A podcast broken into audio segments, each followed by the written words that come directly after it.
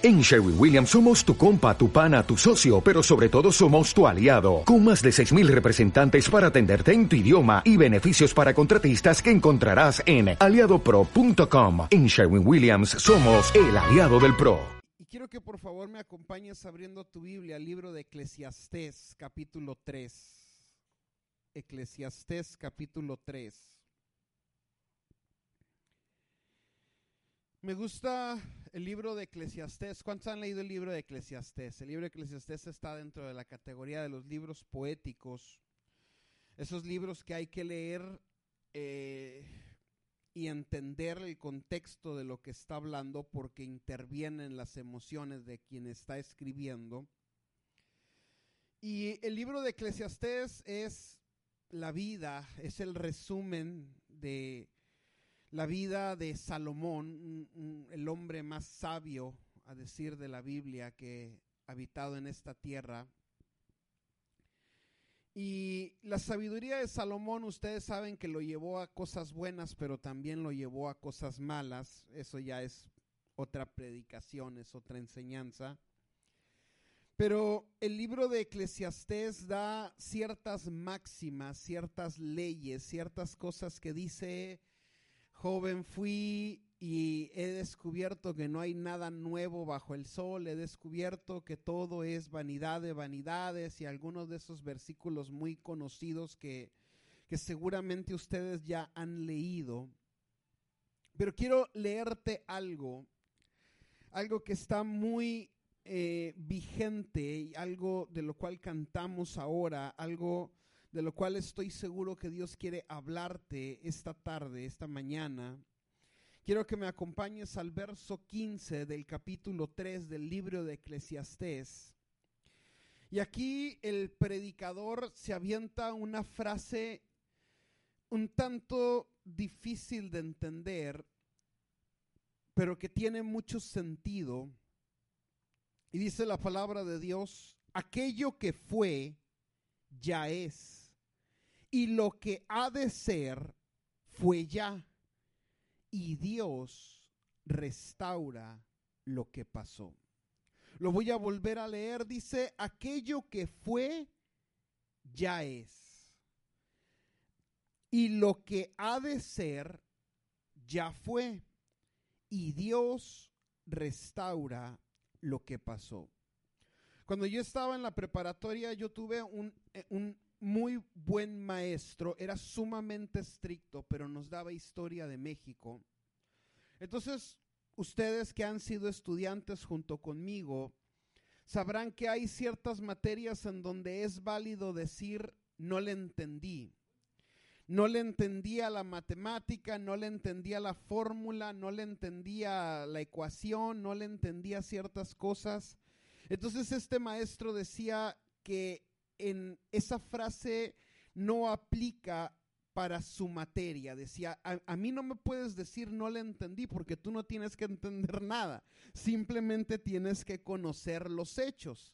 Entonces, la historia es muy sencilla, la historia se aprende leyendo, nos decía. O sea, no es de que no entendí la fórmula, no supe despejar la ecuación, no entiendo si ese enlace covalente o si es... No, no, no, aquí no hay nada de eso, aquí no hay margen de error, solamente tienes que leer y eso es lo que es, no hay más. No tienes que entenderlo, solo tienes que saberlo. Entonces este maestro usaba eh, una frase muy conocida de todos y decía, quien no conoce la historia está condenado a repetirla. Decía, quien no conoce la historia está condenado a repetirla. Entonces nosotros veíamos la, la naciente historia de nuestro país y él hacía paréntesis dependiendo del periodo de, la historia del que estaba hablando. Y, y, me acuerdo que él decía, ¿tú crees que esto que estamos viviendo es nuevo? ¿Tú crees que esto es la primera vez que sucede? Fíjate desde dónde viene todo esto. Pero como no conocemos la historia, estamos condenados a repetirla. Entonces empezaba y, lo que era muy bueno, que fuera de todo partidismo y politiquería barata, O sea, él traía la historia de México al día de hoy, traía la realidad del día de hoy a la historia de México. Entonces decía, ¿por qué seguimos cometiendo como sociedad los mismos errores? Porque no leemos, porque no sabemos y porque ignoramos que todo lo que está sucediendo un día ya sucedió. Entonces Salomón está hablando, el predicador está hablando y dice, aquello que fue, ya es, y lo que ha de ser, fue ya, y Dios restaura lo que pasó. Tengo otra versión de, una Biblia un poquito más amigable. No sé si me la puedes poner, por favor, para que nosotros podamos entender un poquito más lo que está hablando eh, Dios en la palabra. Y dice, los sucesos del presente ya ocurrieron en el pasado. Y lo que sucederá en el futuro ya ocurrió antes. Porque Dios hace que las mismas cosas se repitan una y otra vez. Voy a volver a leer, los sucesos del presente ya ocurrieron en el pasado y lo que sucederá en el futuro ya ocurrió antes, porque Dios hace que las mismas cosas se repitan una y otra vez. Cuando yo estaba leyendo esto, me acordé de que se viene nuestro TCD de Génesis. Y yo dije, Señor, qué importante es regresar al inicio, porque siempre al inicio se marcan las pautas. Es como cuando nos sentamos a ver una película, desde el inicio se establecen los personajes, desde el inicio ya podemos saber más o menos de qué se trata la historia. Entonces cuando nosotros regresamos al Génesis o cuando nosotros empezamos a leer el Génesis, nos damos cuenta que la Biblia es cíclica nos damos cuenta que las cosas vuelven a suceder una y otra y otra y otra vez y que se vuelven a cometer los mismos errores, que se vuelven a cometer los mismos pecados. Y es por eso que nosotros vemos la historia de cuando Abraham iba a una ciudad y traía a su esposa y como su esposa era muy bonita, dijo, no, si se enteran que es mi esposa, me matan a ella para tomarla y la hacen suya, entonces voy a echar una mentira y voy a decir que no es mi esposa. Entonces eh, sucede la, historia, pues ustedes la pueden leer, la van a leer en su TCD, en su devocional. Y, y, años después, Isaac, su hijo, vuelve a hacer exactamente lo mismo porque entendemos que la historia se repite.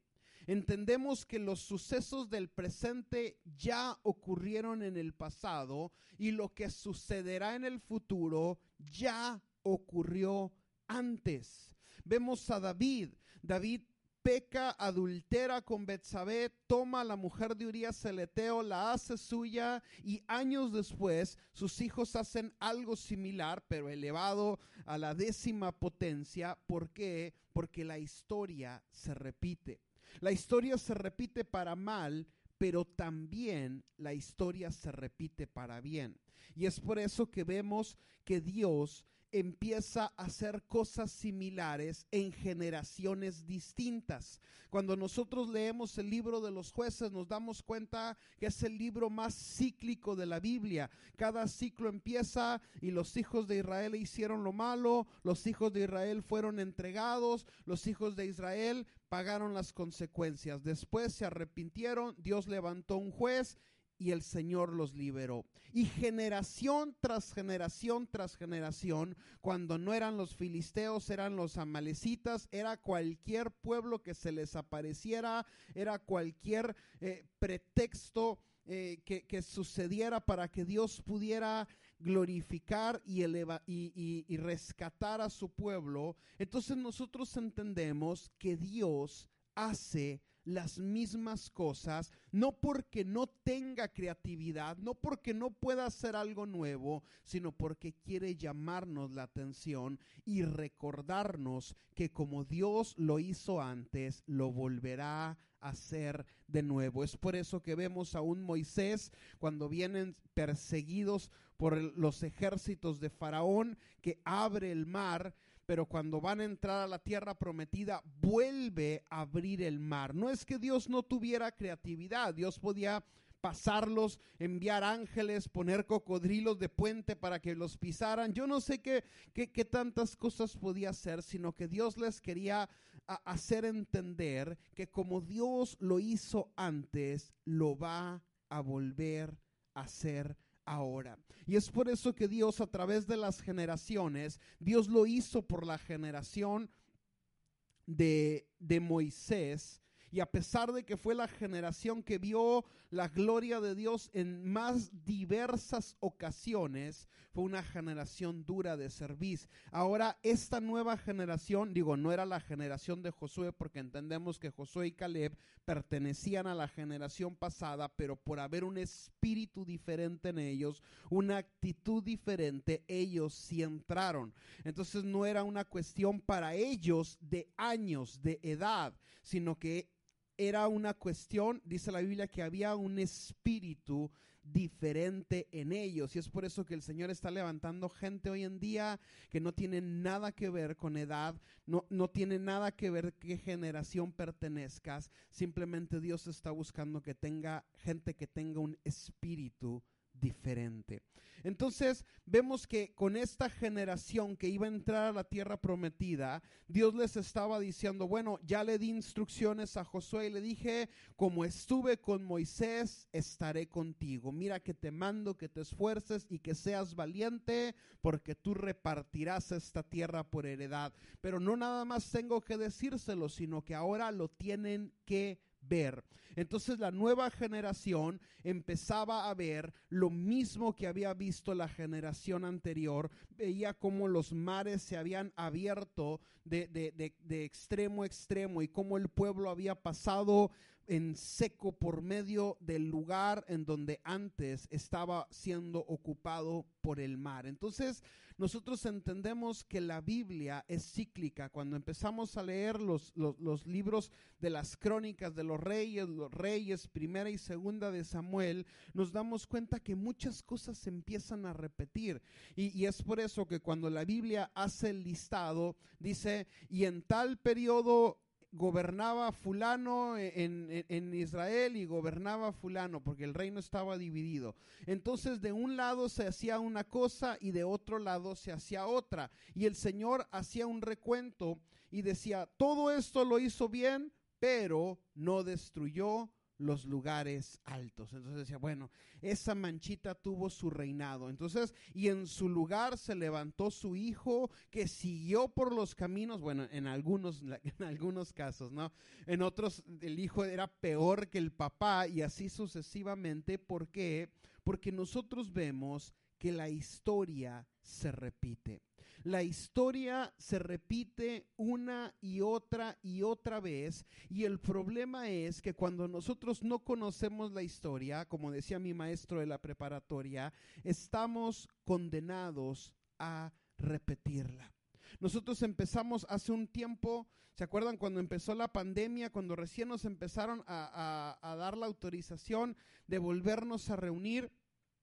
¿Y cuál fuera la restricción? No niños y no adultos mayores. ¿Se acuerdan que lo vimos? Y nosotros que pensábamos que esto solamente se veía en el siglo XXI y regresamos al Éxodo y vemos que cuando Dios le dijo a, a Moisés, deja a Faraón, deja ir a mi pueblo para que me alaben, Faraón les pone la misma restricción, ¿ok? Que vayan, pero que no vayan los ancianos y que no vayan los niños. Entonces, todo lo que nosotros vemos que, empezamos a, a descubrir, nos damos cuenta que ya sucedió hace mucho tiempo, pero las cosas que van a empezar a suceder ya también en otros momentos estuvieron ahí porque el Señor así lo quiso.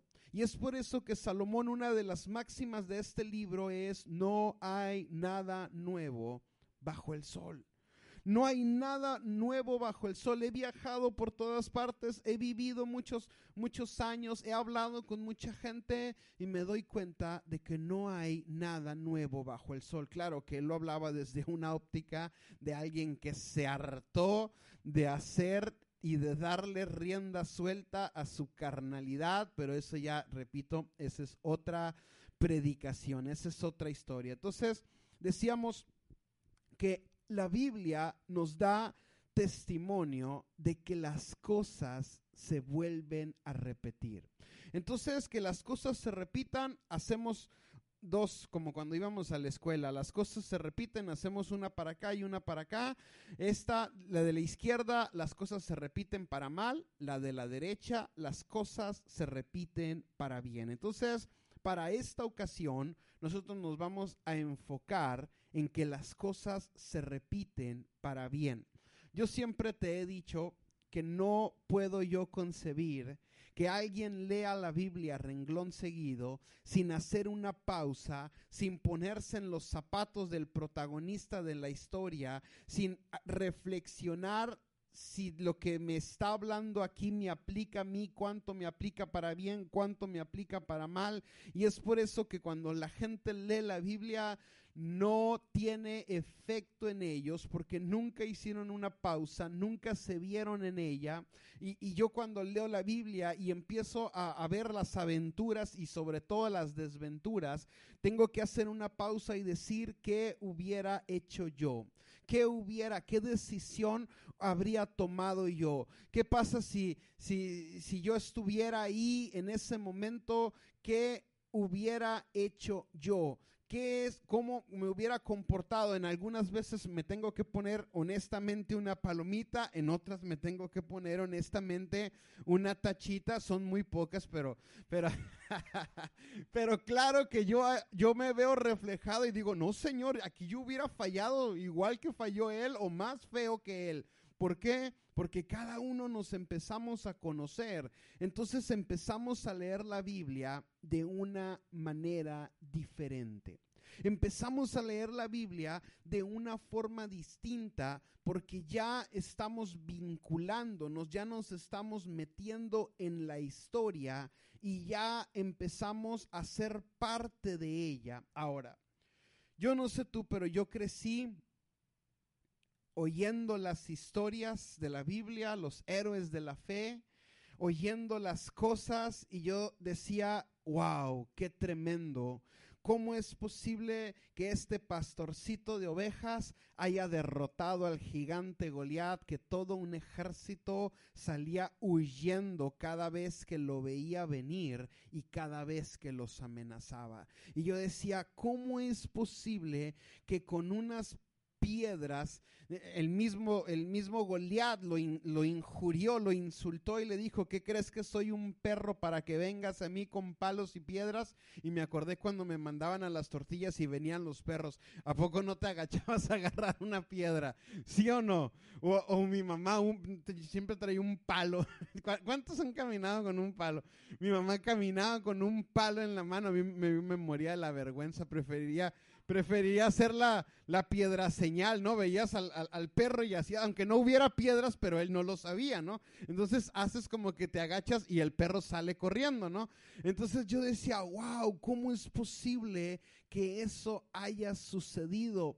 ¿Cómo es posible que, que eh, y, y la historia que tú me digas, la historia con la que más te identificaste, la historia que más te gusta, la historia que, te hubiese gustado presenciar, ponle ahí en donde te ves identificado y tú puedes decirle al Señor este día, wow, ¿cómo me aplica esa historia a mí?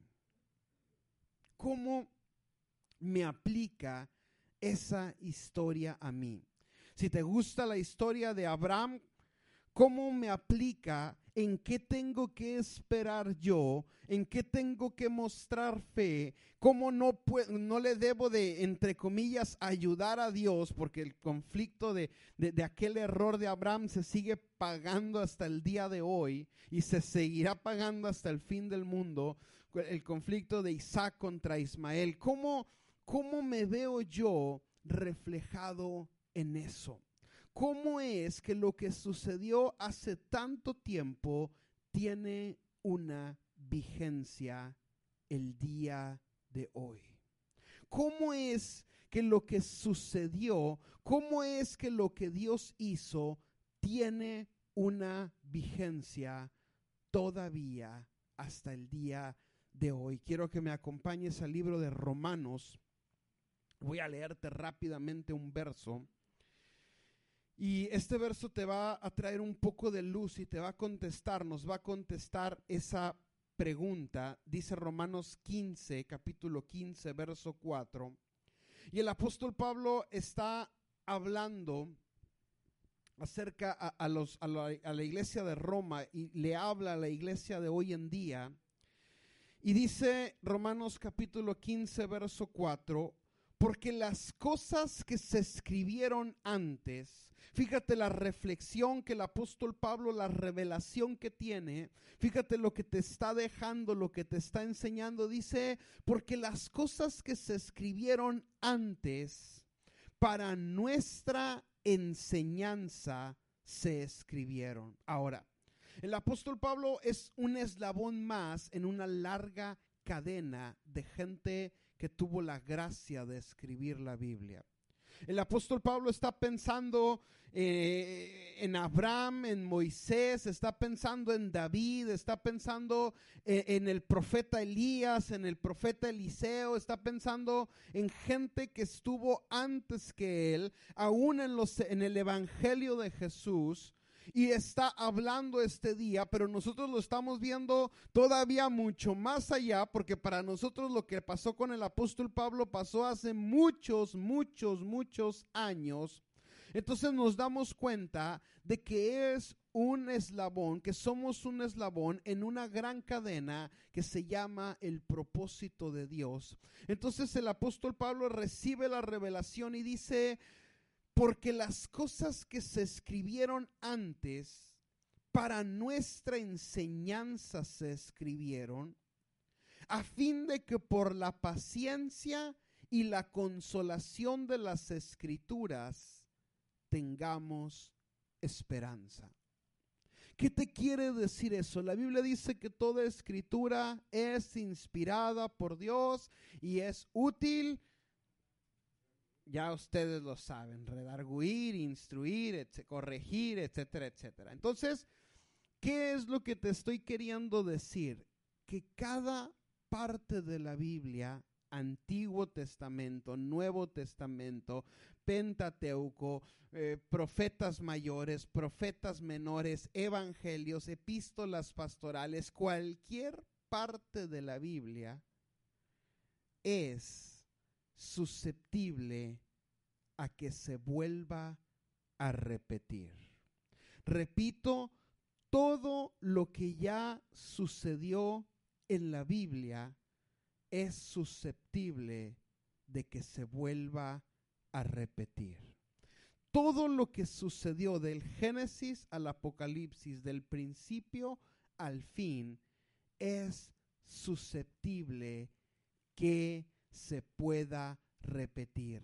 La Biblia dice, aquello que fue, ya es, y lo que ha de ser, fue ya, y Dios restaura todo lo que pasó. Dios restaura todo lo que pasó. Entonces, ¿qué te quiero decir con esto? Que como te lo he dicho muchas veces, como el Señor lo hizo por Abraham, lo puede hacer por ti. Como el Señor lo hizo por David, lo puede hacer por ti. Como el Señor lo hizo por Pedro, Jacobo, Juan, Andrés y todos los discípulos, lo puede hacer por ti. Como el Señor lo hizo por hombres de la historia, mujeres de la historia, Smith Wigglesworth, Catherine Kuhlman, John G. Lake, eh, María Gulgureter, el que tú quieras, del periodo de la historia que tú quieras, como el Señor los hizo por ellos, lo hizo por ellos, lo puede hacer por ti. Por John Wesley, por George Fox, por Spurgeon, por, por el que tú me digas, con el que te sientas más identificado, con el que hayas leído más, con el que te haya caído algo de su biografía, todo lo que Dios hizo se puede volver a repetir. Cuando tú lees la Biblia, el libro de los Hechos, el libro de los Hechos tiene una particularidad. Tú lees eh, Mateo, Marcos, Lucas, Juan y todos terminan invariablemente con la palabra amén. ¿Por qué? Porque el Evangelio se selló, se terminó. Tú lees el, libro de Romanos que estamos en él, le das unas, unas cuantas vueltas para acá y te vas a dar cuenta que termina con un amén. ¿Cuántos sabían eso? ¿Cuántos sabían eso? Yo creo que, que, muchos sabían eso. Pero el libro de los hechos tiene la particularidad que como que no te anuncia que se va a acabar, simplemente se acabó no sé si, si Lucas se le acabó el papel para escribir, no sé si llegó a, a su fin, no sé si le dieron cuello, yo no sé qué es lo que sucede, pero el libro de los hechos como que se corta abruptamente. Capítulo 28 es el último, si no me equivoco. es, el, es el último capítulo, pero no termina con un amén. Tú lees el Apocalipsis y va a terminar con un amén. Lees las epístolas pastorales y van a terminar con un amén. Pero el libro de los hechos no termina con un amén porque dicen los estudiosos, es un libro que se sigue escribiendo cada día. A pesar de que no se agrega al canon de lo que nosotros conocemos como el canon de las escrituras, pero el libro de los hechos se sigue escribiendo en el cielo con todos los hombres y mujeres que siguieron después de los discípulos, siguieron después de los apóstoles, empezaron a llevar el Evangelio a otros lugares y sus aventuras y sus desventuras siguen siendo escritas. Sigue, se sigue escribiendo lo que yo he hecho, se sigue escribiendo lo que tú has hecho y se va a seguir escribiendo en la eternidad por los siglos de los siglos. Ahora, ¿Qué te gustaría que el Señor escribiera de ti? No podemos hacer dogma de esto, pero yo he escuchado y he, leído algunos libros de gente que ha tenido la experiencia de ir al cielo. Yo creo que todos aquí hemos escuchado, leído, visto una película de, de, alguien que ha tenido una experiencia de ese tipo. Y el común denominador de todos ellos es que cuando llegan al cielo por alguna razón todos los conocen. ¿Cuántos, saben eso? Entonces, la gente que está ahí, que tiene años que está ahí, que ni siquiera nació en el mismo siglo que nosotros, nos conocen porque saben que se sigue escribiendo y que un día se va a escribir y un día se va a hablar y en el cielo se va a pasar lista y van a decir dónde están los de la, donde, la iglesia post pandemia, dónde están los que se reunían en medio de una pandemia, en medio de una crisis, dónde están los que se reunían a adorar y ahí vamos a estar nosotros y ahí el cielo nos va a poner una palomita y nos va a poner una lista y va a decir, wow, qué fe tuvieron, cómo se arriesgaron, cómo estuvieron ahí, cómo vivieron vidas de honra para que no les importara arriesgar su salud con tal de que el Señor sea glorificado. Entonces muchas cosas se van a empezar a escribir acerca de nosotros, pero lo que yo quiero hablarte este día, lo que estoy convencido de que el Espíritu Santo quiere decirte esta tarde es que Él va a hacer que la historia se repita. Que Él va a hacer que la historia se repita a tu favor si tú, como decíamos, agarras la palabra, la crees y dices, esto es para mí. Oye, pero es que aquí dice Pedro. No, no, no, no, no. Aquí podrá decir Pedro, pero esto es para mí. Yo puedo ponerle mi nombre porque esto es lo que el Señor me acaba de prometer. Esto es lo que el Señor va a cambiar de la historia. Esto es lo que va a hacer nuevamente porque como el Señor lo hizo antes, lo volverá a hacer ahora.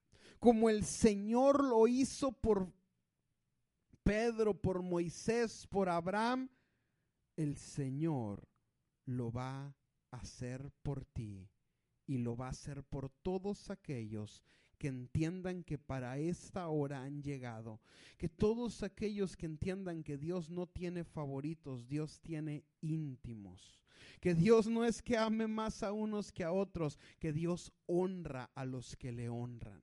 Que Dios no es que quiera hacerlo para unos y no hacerlo para otros de determinada denominación, de determinada iglesia, de determinada ciudad, de determinado país. Dios lo quiere hacer por todos aquellos que tengan la fe suficiente de creer que aquello que fue ya es, que lo que ha de ser fue ya y que Dios va a restaurar todo lo que pasó. Entonces es ahí cuando nosotros hacemos que la Biblia cobre vida, pero cobre vida para nuestro beneficio. Es ahí cuando nosotros entendemos que las cosas que se escribieron antes para nosotros fueron escritas para que podamos tener una esperanza, para que a fin de la que, con paciencia alcancemos las promesas. Entonces ahí entendemos que todo lo que nosotros leemos, que para que el que cree todo le es posible. Y yo digo, wow, Señor, yo creo esta promesa me aplica. Es ahí cuando empezamos la hoja y decimos, cree en el Señor Jesucristo y serás salvo tú y toda tu casa. Y yo digo, Señor, yo creí, yo tengo derecho a que sea salva toda mi casa. Así es que por medio de la fe, por medio de la perseverancia, dice ahí, tengo la esperanza de que esto va a suceder. Puede que todavía no, puede que se vea difícil, puede que todavía parezca que va a, suceder muchos años, pero como te dije el domingo pasado, Dios tiene la capacidad para cambiar las cosas de un momento a otro, de la noche a la mañana. El Señor puede cambiar tu realidad, cambiar mi realidad, cambiar lo que estoy viviendo, lo que están viviendo nuestros, lo que están viviendo nuestros hijos, Dios lo va a volver a hacer. Dios lo va a volver a hacer, pero necesita gente que diga esta palabra es para mí. Esta palabra es para mis hijos. Esta palabra es para mis generaciones. Esta palabra es para mi matrimonio. Esta palabra es para mis hermanos. Esta palabra es para mis vecinos. Yo no sé para quién te tengas que abrazar de la palabra, pero yo quiero que si algo vas a llevarte este día, es que Dios lo va a volver a hacer. Que Dios quiere volver a hacerlo, que Dios está ansioso, desesperado de volver a hacerlo. Y ahora que cantábamos esa canción, este es mi testimonio. Y yo me, me ponía a pensar cuántas cosas no nos han pasado desde que recibimos a Cristo. Y yo sé que aquí hay gente que recibió a Cristo hace más años de los que yo tengo de vida. Yo sé que hay gente que ha pasado por cosas buenas, por cosas malas y por cosas malísimas. Pero si estás aquí es porque todavía estás convencido de que el Señor es bueno que todavía estás convencido de que pase lo que pase, no puedes ir a ningún otro lugar porque solamente Él tiene palabras de vida eterna. Que tú puedes voltear atrás a 20, a 30, 40 años y decir, Señor, puede, pueden decir lo que sea, pero mi vida es mucho mejor después de que estoy contigo y desde que decidí creerte desde el primer día. Y eso es algo bueno. La historia de nuestras vidas es algo bueno, es algo que nos sostiene, es algo que de, de, tiempo en tiempo volteamos atrás. A mí, yo te lo he platicado, a mí me encanta voltear atrás, a mí me encanta ver dónde estábamos hace cuatro, hace cinco, hace diez años. Me encanta contarle a nuestros hijos la historia de, de momentos difíciles, de, crisis, de esto, del otro. Y decía, y, siempre termino y me emociona y, les digo, pero en todo ese tiempo el Señor nos sacó adelante. Y, wow, y, ellos se emocionan. Y, y en todo esto el Señor cumplió su palabra y la ha cumplido hasta el día de hoy y lo va a seguir haciendo. Y no solamente lo va a seguir haciendo, sino que lo hará con su sello porque Él siempre va mucho más allá de lo que nosotros podemos pedir o entender. Anoche oraba con mi esposa y yo le agradecía al Señor y le decía, Señor, verdaderamente nos has dado mucho más allá, verdaderamente has sido mucho más allá, verdaderamente te tomaste en serio las palabras que hace más de 20 años te dijimos, los pactos, las promesas que hace, que hace más de 20 años tú nos escuchaste porque tú has tenido cuidado de nosotros, has tenido cuidado de nuestras familias, has tenido cuidado de nuestras generaciones y lo vas a seguir haciendo. Entonces cuando nosotros volteamos para atrás, es bueno voltear hacia atrás, sí, pero en el sentido de anhelar más. No de conformarte, no de decirte, bueno Señor, pues hasta aquí me has ayudado. Esa es una frase bíblica, es algo muy bueno, pero yo tengo fe que todavía voy a ver más cosas. Yo tengo fe de que todavía mis ojos van a ver.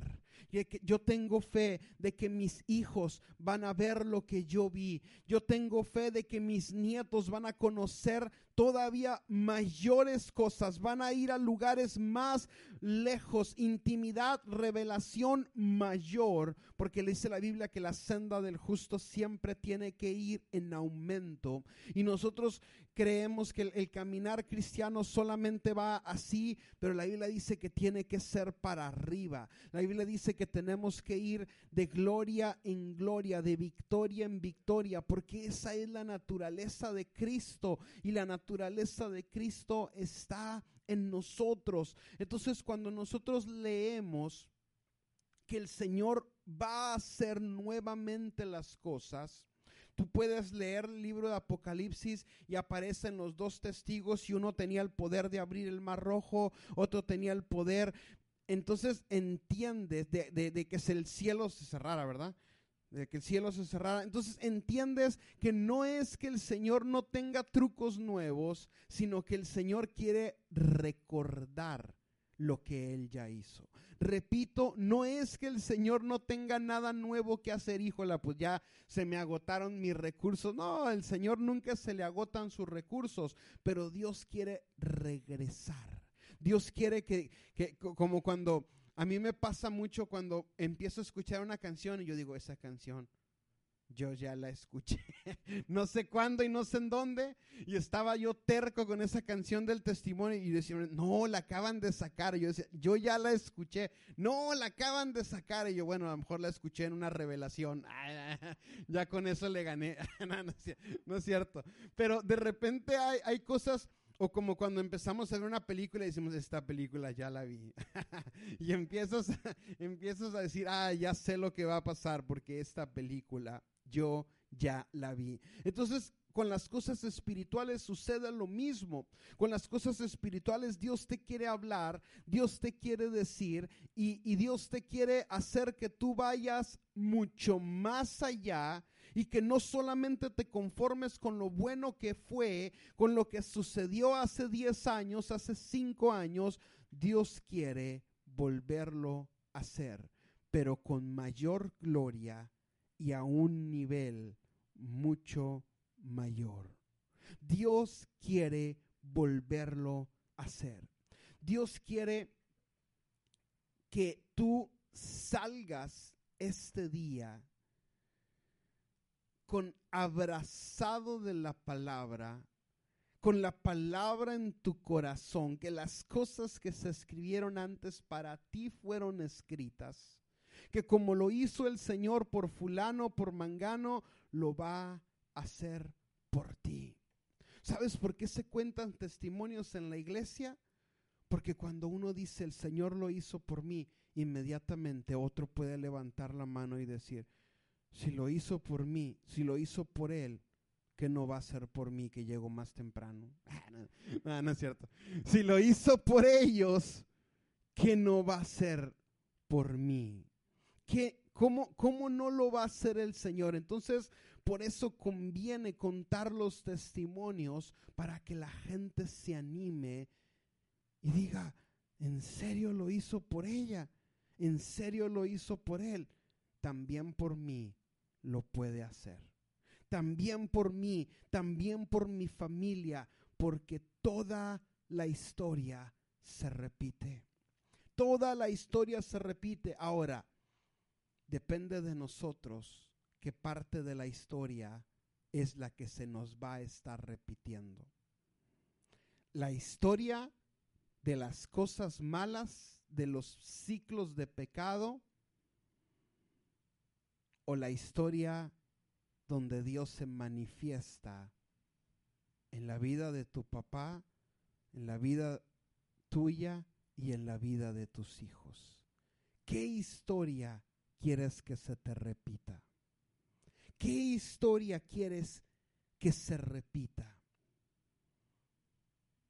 Cuando nosotros éramos niños y veíamos las películas en VHS, ¿se acuerdan? Que regresábamos la cinta. Hoy las nuevas generaciones no saben de eso, pero había no había para un niño no había nada más gratificante que regresar una escena. ¿Se acuerdan? Y, nos parábamos y regresábamos la escena y la volvíamos a ver y la volvíamos a ver y luego le poníamos pausa y salían esas dos rayas espantosas, ¿se acuerdan? Pero bueno, ¿qué es lo que te gustaría que se repitiera? Nosotros nos levantábamos como niños porque teníamos el poder para regresar la cinta, para pausar la cinta. Y es por eso que los niños les gusta picarle a los botones porque saben y sienten que ellos tienen el poder. Cuando nosotros nos subimos al carro y, mi hija dice, ay, regrésale a esa canción, regrésale a esa canción. Y, no salimos de esa canción y llegamos a nuestro destino con cuatro o cinco veces que oímos esa canción. Y yo ya desconecten eso. Pero es bueno sentir que tenemos el poder para regresar las cosas, para pararnos delante del reproductor multimedia de sea de la generación que sea, poder pausar, poder regresar. Pero la pregunta es, ¿qué es? Si en ti está el poder, porque ciertamente lo está, ¿qué es lo que quieres que se va a repetir de tu historia? Tú tienes el poder para que la historia se repita, pero úsalo para que la historia se repita a tu favor. Tú tienes el poder para que la historia se repita de una forma positiva, pero también de una forma negativa. El mismo Jesús hizo dos milagros igualitos. Alimentó a la multitud con la misma comida, solo que unos eran cuatro mil y los otros eran cinco mil. Y tú dices, ay Señor, ¿por qué no les multiplicaste los brócolis? ¿Por qué no les multiplicaste un pollo? ¿Por qué, no les, ¿Por qué tuvieron que ser panes? ¿Por qué tuvieron que ser peces? Porque Jesús nos estaba enseñando que las cosas se repiten. Jesús nos estaba enseñando, no es que no tuviera la creatividad de, de multiplicar otra proteína, de multiplicar otro cereal, de, multiplicar carne y tortillas para hacer tacos de carne asada, sino que Jesús nos estaba enseñando que todo es susceptible de que se vuelva a repetir. Todo es susceptible que se vuelva a repetir. Ahora, ¿qué cosas de tu vida quisieras que se repitieran? Esa es la primera pregunta que te voy a hacer. ¿Qué cosas de tu vida quisieras que se repitieran? Puede que no se vayan a repetir igual, puede que no se vayan a repetir contigo, pero lo, van a, lo pueden hacer con tus hijos, con tus nietos. Pero todavía te la voy a poner más interesante. Si bien es cierto, hemos tenido vidas buenas, buenas experiencias con Dios, ¿qué cosas de la palabra te gustaría que se repitieran contigo? ¿Qué experiencias de la Biblia te gustaría que se repitieran contigo? Si el Señor volviera a reescribir algo de esta historia, ¿con cuál te quedarías tú? A mí me gustaría pararme delante de Faraón y decirle, deja ir a mi pueblo. a lo mejor es tuya. A lo mejor tú me vas a decir, a mí me gustaría irme a caminar con Dios y nunca más regresar como lo hizo Enoch.